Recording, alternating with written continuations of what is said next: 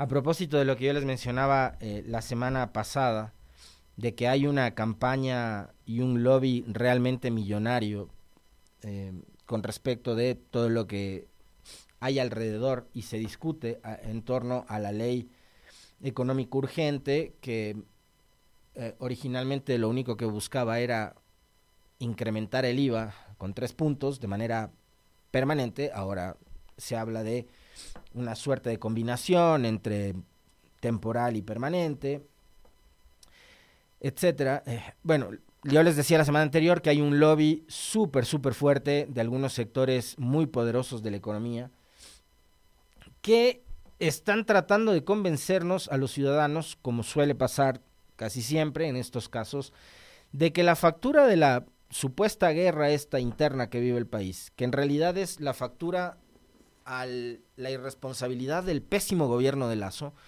porque acá no es solo que la guerra ha provocado eh, gastos eh, para compra de armamento, implementos para la fuerza pública, etcétera, no. Acá y ya se sinceró el gobierno, lo manifestó así el ministro de Finanzas hace algunos días. Eh, no tenían ni siquiera plata para pagar los sueldos. De hecho, en este momento, a pesar de que el gobierno ha previsto este firmar un contrato de publicidad por eh, más de dos millones de dólares, a esta hora hay probablemente miles o cientos de funcionarios públicos que todavía no cobran su sueldo.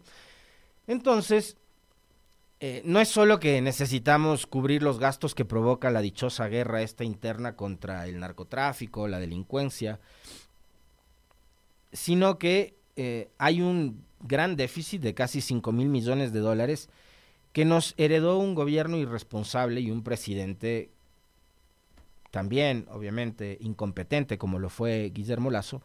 Y esa es la factura que tenemos que pagar todos. Entonces, ahora aparecen, además, actores políticos convertidos a última hora en analistas económicos, como el expresidente Osvaldo Hurtado, por ejemplo, como Abelardo Pachano, como algunos otros integrantes de esta organización Cordes, por, citarles una, ya voy a hablar de los bancos también, por supuesto, que eran además todos acérrimos defensores de la administración de Lazo, fueron parte de la plataforma Ecuador Libre o Fuerza Ecuador, no sé cómo era que se hacían llamar por allá por la elección primero del 2017 y después de 2021, que respaldaban la candidatura de, Guillermo Lazo.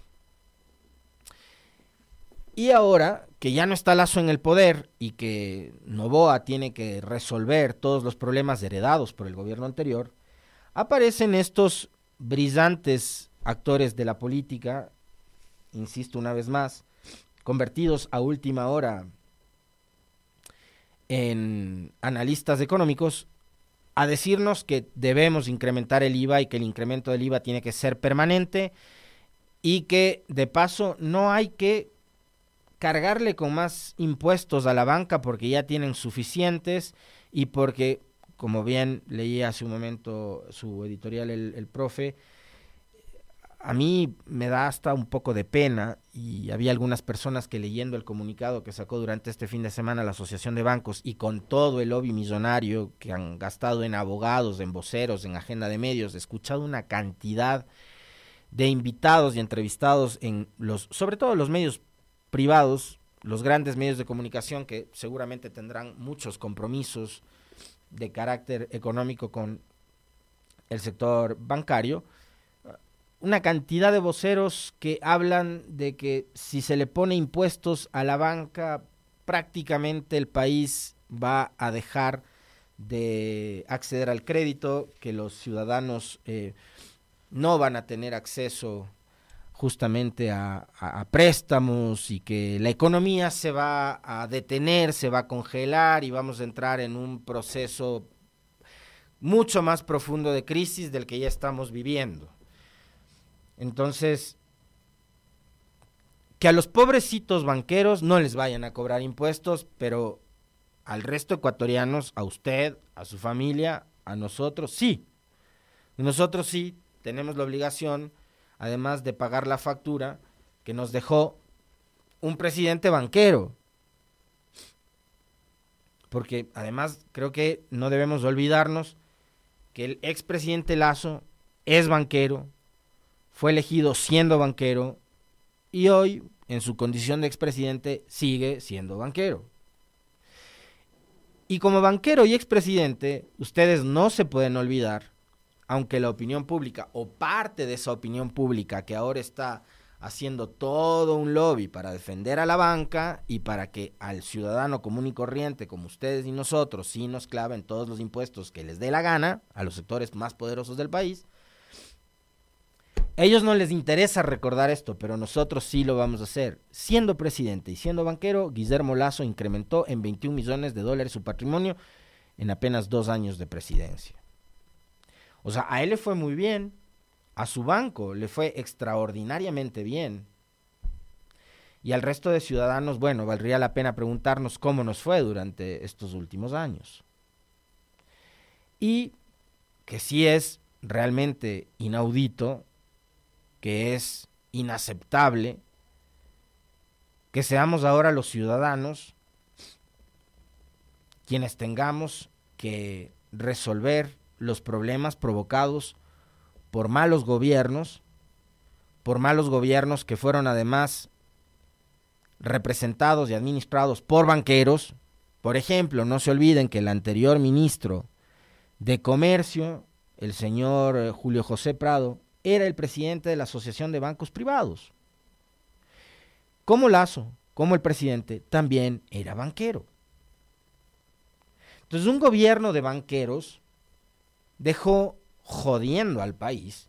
Y ahora resulta que somos los 18 millones de ecuatorianos quienes tenemos que venir a, a pagar la factura de la farra que se pegaron durante estos últimos años los banqueros.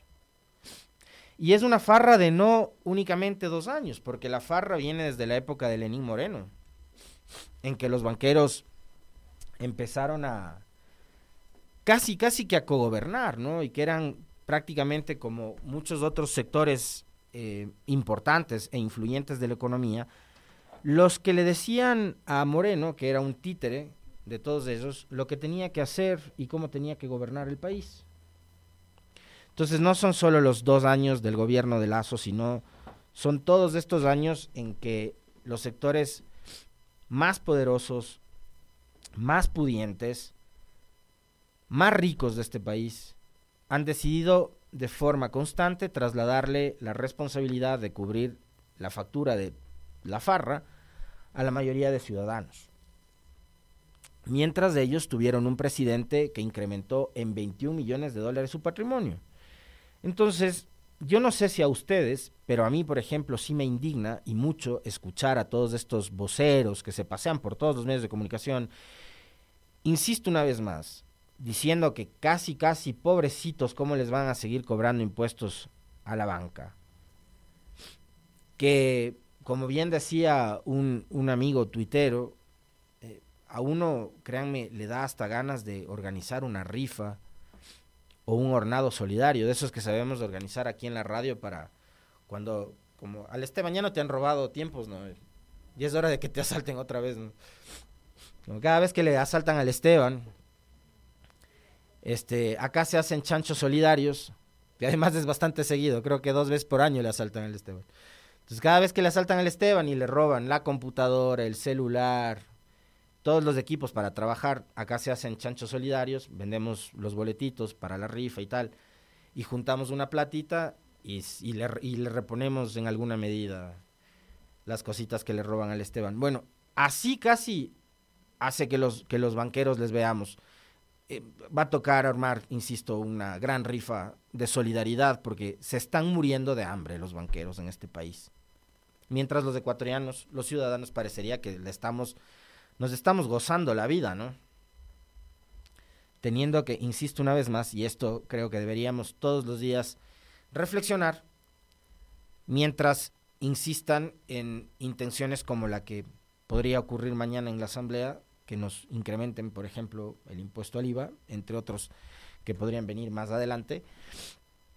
¿Por qué tenemos los ciudadanos que cubrir las ineficiencias y la ineptitud de gobiernos del pasado que no preveían lo que podía suceder y que jamás eh, fueron lo suficientemente responsables como para poder darle al país seguridad, como para poder invertir. Ya vieron ustedes. Y por cierto, yo cometí un, un error en el comentario del pasado día jueves cuando me refería a las declaraciones de Jaime Nebot en una entrevista y hablaba de tanto porcentaje de inversión durante el año pasado en relación al PIB, no es al PIB, sino es en relación al presupuesto general del Estado. Me acordaba ahora, tenía que haber hecho esa corrección el viernes anterior.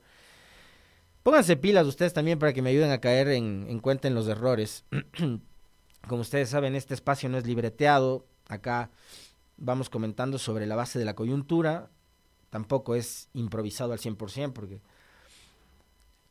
con el equipo preparamos previamente la charla, ¿no? Pero yo había cometido ese error. Entonces, con un gobierno que invirtió apenas el 0.25% del presupuesto general del Estado, es decir, una cosa menor a 300 millones de dólares, de un total de 34 mil, entonces uno entiende por qué el país está como está, por qué las vías del país están hechas pedazos, por qué la policía tenía que, empujar patrulleros,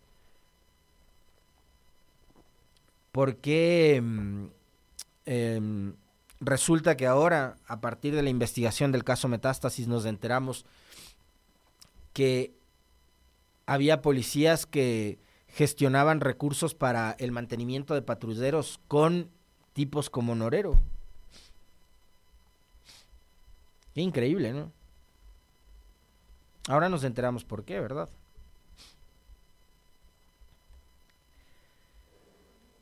Entonces, con un país que no invertía, con un gobierno que no invertía, con un gobierno que no generaba empleo. Y acá, claro, actores políticos como Lazo, antes Moreno y todos los de esta gazada, se incluye a Nebot, por cierto, porque fue parte de los que construyeron justamente ese relato, de satanizar el gasto público per se, no importa. Es decir, da igual si el gasto, además llamarle gasto a todo lo que tiene que ver con lo público, cuando se trata también de inversión pública.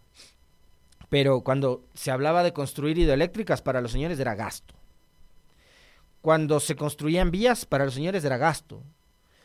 Cuando se construían hospitales, escuelas, unidades docentes, los IBBs, eh, las UPC para la policía comunitaria, todo eso para estas personas era gasto, pero no veían lo que había detrás de toda esa inversión. Primero, tener vías para el desarrollo. Lo que hoy, por ejemplo, yo empezaba comentando eso sobre el tema del Cayambe, lo que significa para un cantón como Cayambe y para una provincia como Pichincha, tener vías que permitan primero eh, el acceso a los ciudadanos, para que vivan de manera digna, para que no anden por vías llenas de lodo o de polvo en la época de verano. Después, son vías que motivan a hacer turismo, a conocer cada uno de los lugares maravillosos que tiene este país. Y por último, esa es una zona agrícola y ganadera, en donde los productores de papa, de leche, de carne, lo que sea, van a poder sacar sus productos de una manera más eficiente, más ágil. Su movilidad, la conectividad que van a tener es mucho mejor. Las vías son eso. Y antes cuando se burlaban, por ejemplo, del ya tenemos carreteras, no se estaban dando cuenta de eso, de que las carreteras sirven para dinamizar la economía, la productividad del país. Los hospitales que fueron satanizados, ¿se acuerdan? Antes de la pandemia, Lenín Moreno decía que los hospitales que había construido Correa eran unos elefantes blancos. Yo me pregunto, ¿qué hubiese sido de este país, del propio gobierno del inepto de Moreno y de los miles de ciudadanos que padecieron con COVID, si es que no habían los elefantes blancos con 400, con 500 camas. ¿Qué habría sido del Ecuador si es que no teníamos un sistema de seguridad social o de salud pública, en general, un sistema de salud pública como el que tuvimos en ese momento y que poco a poco ha sido desmantelado porque médicos despedidos, médicas despedidas, enfermeras, enfermeros, trabajadores de la salud despedidos porque había que achicar el tamaño del Estado. Entonces, no invirtieron en salud, no invirtieron en educación, no invirtieron en vialidad, no invirtieron en nada, no invirtieron en modernizar el Estado, no invirtieron en, en mejorar lo que ya había, sino que decidieron, por un lado, seguir pagando deuda, e incluso en los momentos más críticos de la historia de este país, como este, por ejemplo, como es este y como fue la época de la pandemia, los gobiernos de turno, tanto el de Moreno, el de Lazo en su momento y ahora el de Novoa, han preferido pagar la deuda con los acreedores externos que tiene el país y no cubrir la deuda social que actualmente tiene el Ecuador. Y ahí hay algo que a mí me inquieta y me preocupa profundamente, y tiene que ver con el ejercicio del gobierno. Ahora que estamos conversando, debatiendo y comentando sobre la posibilidad de que mañana la Asamblea Nacional acomode lugar, pase lo que pase y sea como sea,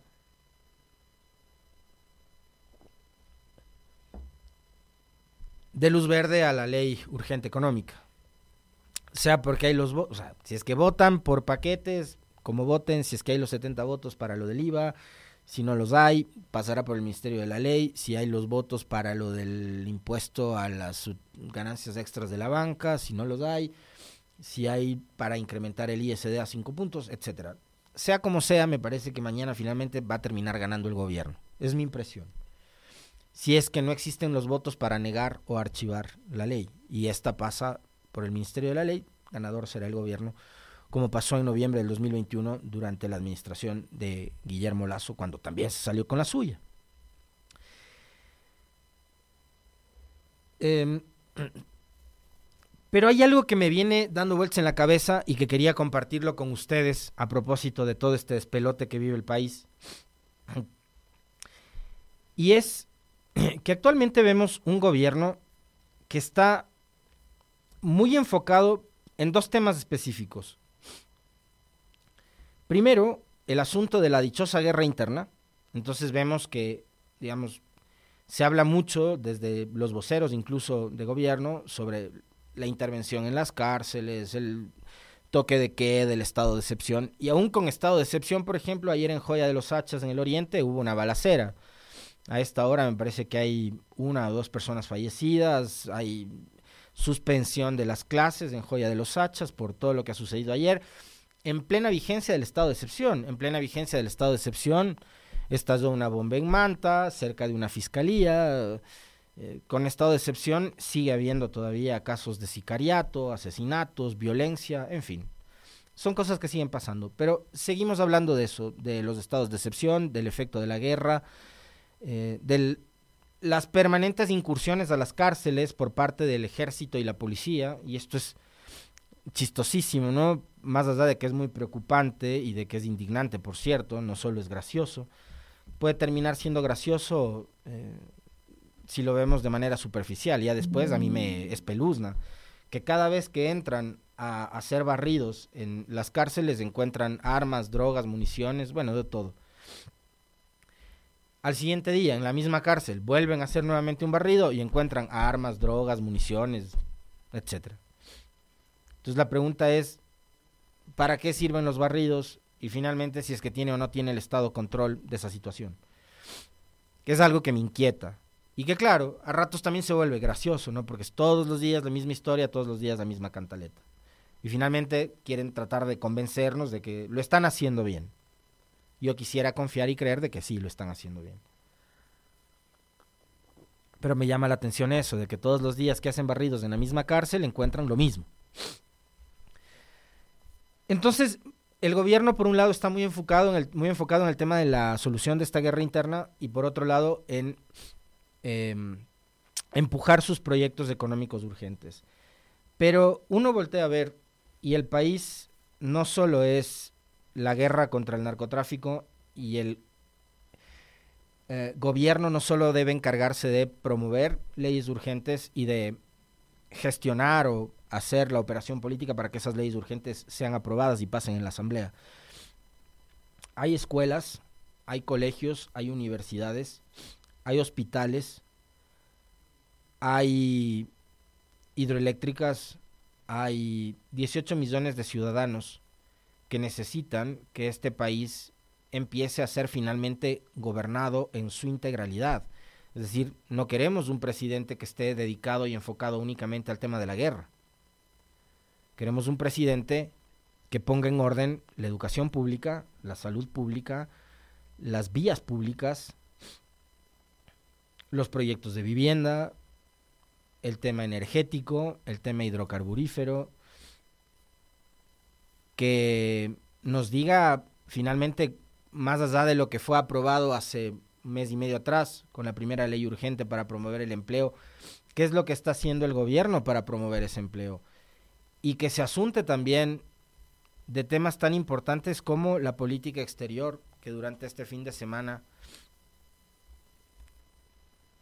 ha demostrado que está fallando, porque nos estamos haciendo y nos estamos ganando problemas diplomáticos de manera gratuita. Hace algunos días atrás, la impertinencia de la canciller, la falta de tino o quizás la falta de experiencia y preparación, porque entiendo que la señora Sommerfield no es pues precisamente una diplomática de carrera, pero sí podía haber estado mejor asesorada.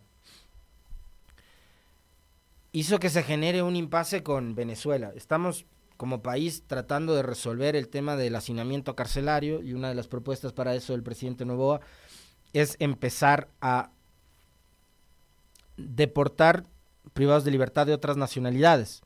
Entre esas, entiendo, una de las nacionalidades con más privados de libertad en las cárceles del Ecuador es justamente la venezolana. Y si nos peleamos con el gobierno actual de Venezuela, ¿cómo pretendemos nosotros canalizar o facilitar ese traslado de privados de libertad hacia, su país de origen? Si se nos ocurre salir y decir que no conocemos, no reconocemos al gobierno de Venezuela, por poner un ejemplo. De paso, cabe recordar que la canciller le ha marcado la cancha nada más y nada menos que a la vicepresidenta de la República, es decir, la vicepresidenta Abad, que está ahora mismo exiliada en Israel, no puede hablar, ni opinar, ni dar entrevistas a los medios de comunicación sin autorización de la Cancillería. Ese nivel de, de exceso, por llamarlo de alguna manera, o de autoridad o autoritarismo no se había visto. Yo no lo había visto de parte de una Cancillería. Pero bueno, le ha marcado la cancha a la vicepresidenta, que tampoco es una persona que es muy afecta a mi persona, ¿no? Ya les decía yo el viernes anterior lo que opino de ella, lo que pienso de ella y lo poco que conozco de ella, además. Quien ahora ha sido además víctima y objetivo de ataques de medios de comunicación y de periodistas, quienes dicen que es una conspiradora y que está conspirando con Correa o con el correísmo, que eso es un disparate que solo puede darse en este país.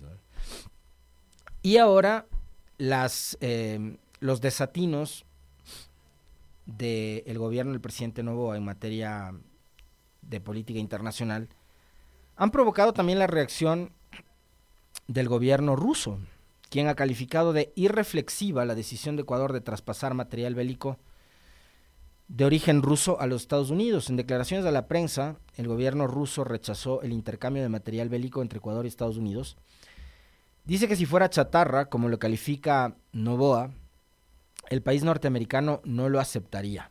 La noche del 4 de febrero, la Embajada de Rusia en Ecuador emitió declaraciones sobre el traspaso de material bélico por parte de este país a los Estados Unidos. La respuesta ofrecida por la portavoz del MAE de Rusia, María Zaharova, a la pregunta de los medios en relación con las declaraciones del presidente Daniel Novoa sobre la entrega de armamento ruso a Estados Unidos es que la ha calificado de tan irreflexiva la decisión de Ecuador de traspasar material bélico al país del norte. Suponemos que la parte ecuatoriana haya tomado la decisión tan irreflexiva bajo la serie de personas concernidas del exterior. Es lo que dice el documento. Añade además que si se trata de chatarra, según lo denomina Ecuador, es poco probable que Washington le hubiera ofrecido a cambio de vehículos modernos, que entre otras cosas cuestan unas sumas considerables. La funcionaria eh, rusa concluye su declaración esperando que Quito se dé cuenta de esto. Y esta decisión del gobierno del presidente Novoa ha generado reacciones también más allá de las declaraciones de una funcionaria. Ahora están teniendo restricciones para ingresar a Rusia dos productos ecuatorianos que me parece, solo en el caso del banano, en materia de exportaciones de Ecuador a Rusia, significan un valor algo así cercano a los mil millones de dólares. Como una suerte de retaliación ante el evidente malestar que provocó esta decisión del gobierno de Ecuador de entregar material bélico considerado chatarra a los Estados Unidos y que podría ser utilizado por Ucrania, por ejemplo, para el conflicto con Rusia, rompiendo de alguna manera ese principio de neutralidad que hay cuando existen este tipo de conflictos y un tercer país. Entonces, banano y rosas ahora mismo con restricciones para ingresar a Rusia en momentos claves. Primero, por el, monto de, exportación de banano a Rusia, en el caso de esa fruta, y por otro, a portas de vivir probablemente una de las épocas, si no la más esperada por el sector floricultor de nuestro país, que es el día de San Valentín, el 14 de febrero, que a ustedes me imagino les encanta, ¿no es cierto?